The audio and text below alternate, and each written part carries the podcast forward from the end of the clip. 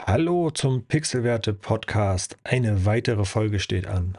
Mein Name ist Jan Pospischil und heute möchte ich darüber sprechen, wie du dich am besten auf Pitches und Präsentationen vorbereiten kannst, damit du dein Projekt gut vermittelt bekommst und am Ende den Projektzuschlag bekommst oder die, das Budget zur Verfügung bestellt, gestellt bekommst, dein Produkt zu bauen. Und so, einen, so eine Präsentation, so ein Pitch für ein Projekt ist immer eine aufregende Sache. Und es ist auch mal mit enormem Druck verbunden, weil letztlich geht es darum, dass du entweder ein Projekt gewinnen musst, um Umsatz zu erzielen, wenn man das Ganze aus dem Agenturkontext heraus betrachtet.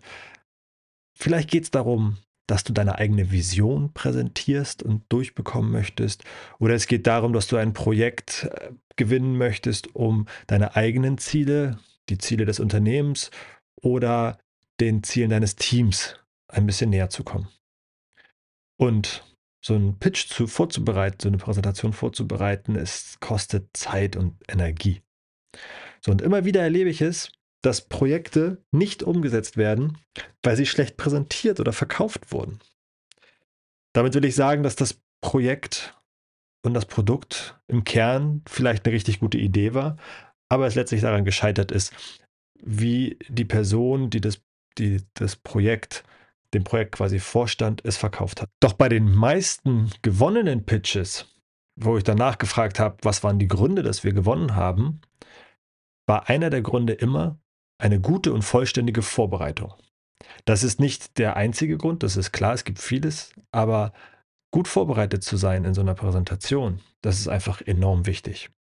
Und heute möchte ich dir ein paar Tipps mit an die Hand geben, wie du dich am besten auf Pitches vorbereitest, um dein Projekt, deine Idee und deine Vision realisiert zu bekommen.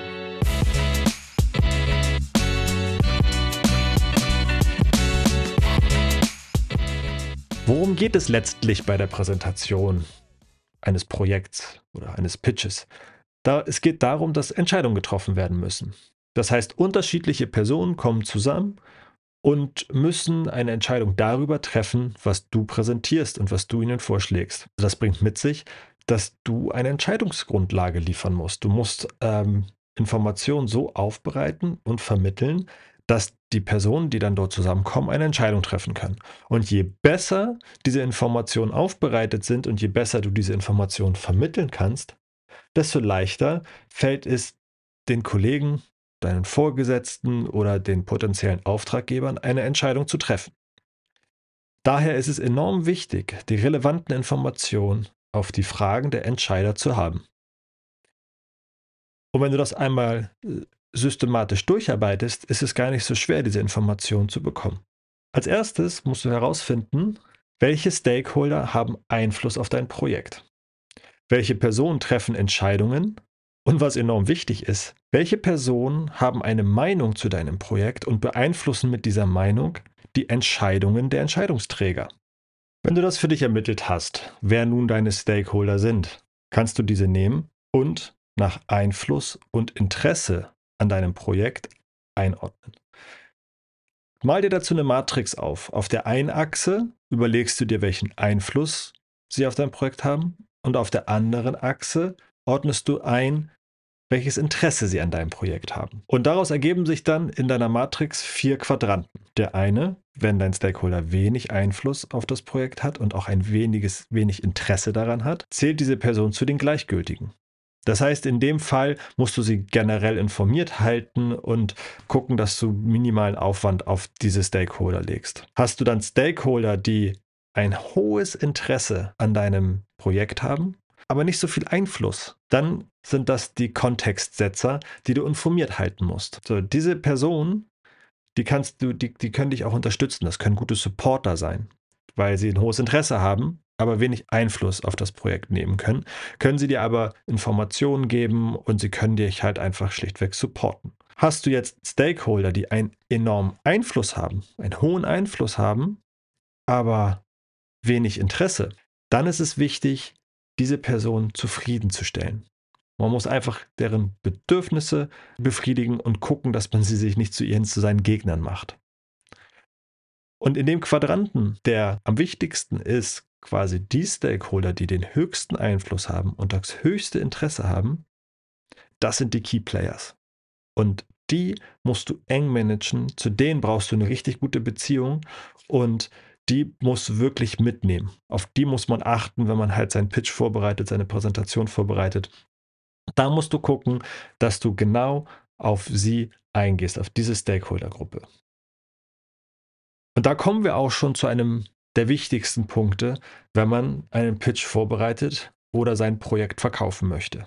Und das ist der Punkt der Empathie. Empathie aufzubauen zu den Stakeholdern und zu überlegen, was diese Stakeholder, welche Sorgen sie haben, welche Bedürfnisse sie haben und wie man sich am besten darauf vorbereitet. Das kann man ganz einfach machen. Also ich sage jetzt einfach mal ganz einfach, aber es gibt ein paar Schritte, die dann letztlich einfach erscheinen, aber vielleicht, wenn man da tiefer reingeht, doch die eine oder andere Nuss in sich birgt, die man knacken muss. Aber gucken wir uns das erstmal an. Du hast nun deine Stakeholder, du weißt, wie du sie priorisieren musst und nun überlegst du dir die Rolle eines jeden einzelnen Stakeholders. Also welche Rolle nimmt diese Person im Unternehmen ein? Welchen Verantwortungsbereich haben sie? Und in welchem Gebiet sind sie Experte? Das können die klassischen Bereiche Geschäftsführung und Management sein, Vertrieb oder Einkauf, Marketing, Compliance, HR, Personalabteilungen. Also sich genau zu überlegen, welche Rolle nimmt diese Person ein. Und nun muss man sich in diese Rolle hineinversetzen. Man überlegt sich, was treibt diese Person an? Welche Verantwortung trägt die Person? Was bedeutet Risiko für diese Person? Was wäre eine Krise in den Augen dieser Person? Worauf schaut diese Person ganz besonders? Dann, um etwas spezifischer zu werden, was ist der Anteil am Projekt dieser Person? Was bedeutet dein Projekt für diese Person? Und wie stark ist die Person von dem Vorhaben betroffen, also von deinem Vorhaben betroffen? Und wenn man sich das vergegenwärtigt, kann man sich unheimlich gut in diese Rolle reinversetzen. Und wenn du dich nun in diese Rolle mal hineinversetzt hast und das gedanklich mal durchgespielt hast und wirklich versucht hast, diesen, diese, diese Person in ihrer Rolle, in ihrer Funktion zu verstehen, ergeben sich auch Fragen, die diese Person stellen könnte. Dadurch kann dir klar werden, welche Fragen wird diese Person denn beschäftigen und welche Bedenken wird sie haben. Das können sowohl sehr spezifische im fachlichen Kontext zu deinem Projekt sein. Also gucken wir uns an, dass jemand aus ähm, Datenschutz und Compliance nachher fragt, naja, wie werden denn die Daten gemanagt in Ihrem Projekt? Es ist, haben Sie geguckt, dass es DSGVO-konform ist? Oder der Geschäftsführer fragt ganz einfach, wie hat das Einfluss auf unseren Umsatz? Wie hat das Einfluss auf wirtschaftlichen Erfolg? So. Das sind jetzt recht einfache Fragen, aber je besser man sich in die Person hineinversetzt, Empathie aufbaut, desto besser bekommt man Fragen. Entweder aufs Projekt oder sogar übergreifend, ähm, welchen Einfluss das Projekt dann vielleicht auf die Gesamtunternehmensbelange hat. Und auf diese Fragen kannst du dich dann vorbereiten. Du kannst dir genau überlegen, wie die Antworten auf diese Fragen lauten, wie du das Projekt so modellieren kannst, dass diese Fragen auch beantwortet werden. Und im besten Fall hast du Antworten, die jede Frage optimal beantworten und keine Bedenken offen lassen. Dann hast du quasi ein No-Brainer-Projekt und es sieht ziemlich gut um deinen Pitch aus, weil am Ende sind alle glücklich und können keine Bedenken anmelden. Aber das ist ja selten so, weil mit so einem Pitch steht man ja eigentlich am Anfang eines Projekts und hat halt noch nicht auf alles eine Antwort. Da ist es aber wichtig, dem Entscheidungsgremium zu vermitteln, dass man sich schon mit den Fragen beschäftigt hat und dass man Ideen hat, wie man sich grundsätzlich diesen Fragen nähern kann und wie man das Risiko, das hinter dieser Frage oder hinter diesem, diesem, diesem Bedenken, das Risiko, was dahinter steht, wie man das managen möchte. Weil damit ist den meisten Entscheidungsträgern schon geholfen, dass sie wissen, ah, ich wurde gehört und man hat einen Plan, dass dieses Risiko gemanagt wird. Und wenn man diese Empathie aufbaut und die Antworten auf die drängendsten Fragen der wichtigsten Person, also ne, die Priorität hat, dann ist man verdammt gut vorbereitet. Wenn man dann auch noch ein gutes Produkt hat und die Antworten auf diese Fragen sehr gut sind, dann sollte dem Pitch nichts mehr im Wege stehen oder dem Erfolg des Pitches nichts mehr im Wege stehen. Ich fasse noch mal kurz zusammen. Drei Dinge, die du machen solltest, um dich gut für deinen Pitch vorzubereiten. Erstens, mache dir bewusst, welche Stakeholder wichtig für dein Vorhaben sind. Zweitens, priorisiere diese Stakeholder nach Einfluss und Interesse. Und drittens, baue Empathie auf, um auf ihre Bedenken und Wünsche eingehen zu können. Ich hoffe, diese Tipps bringen dich in, deinem, in deiner Präsentation, in deinem nächsten Pitch voran. Äh, du kannst dich gut darauf vorbereiten und ja, viel Erfolg und lasst mir gerne eine Review da, eine Bewertung. Ich freue mich über jedes Abo. Das war es heute, eine kurze Folge. Ich freue mich aufs nächste Mal. Euer Jan. Ciao, ciao.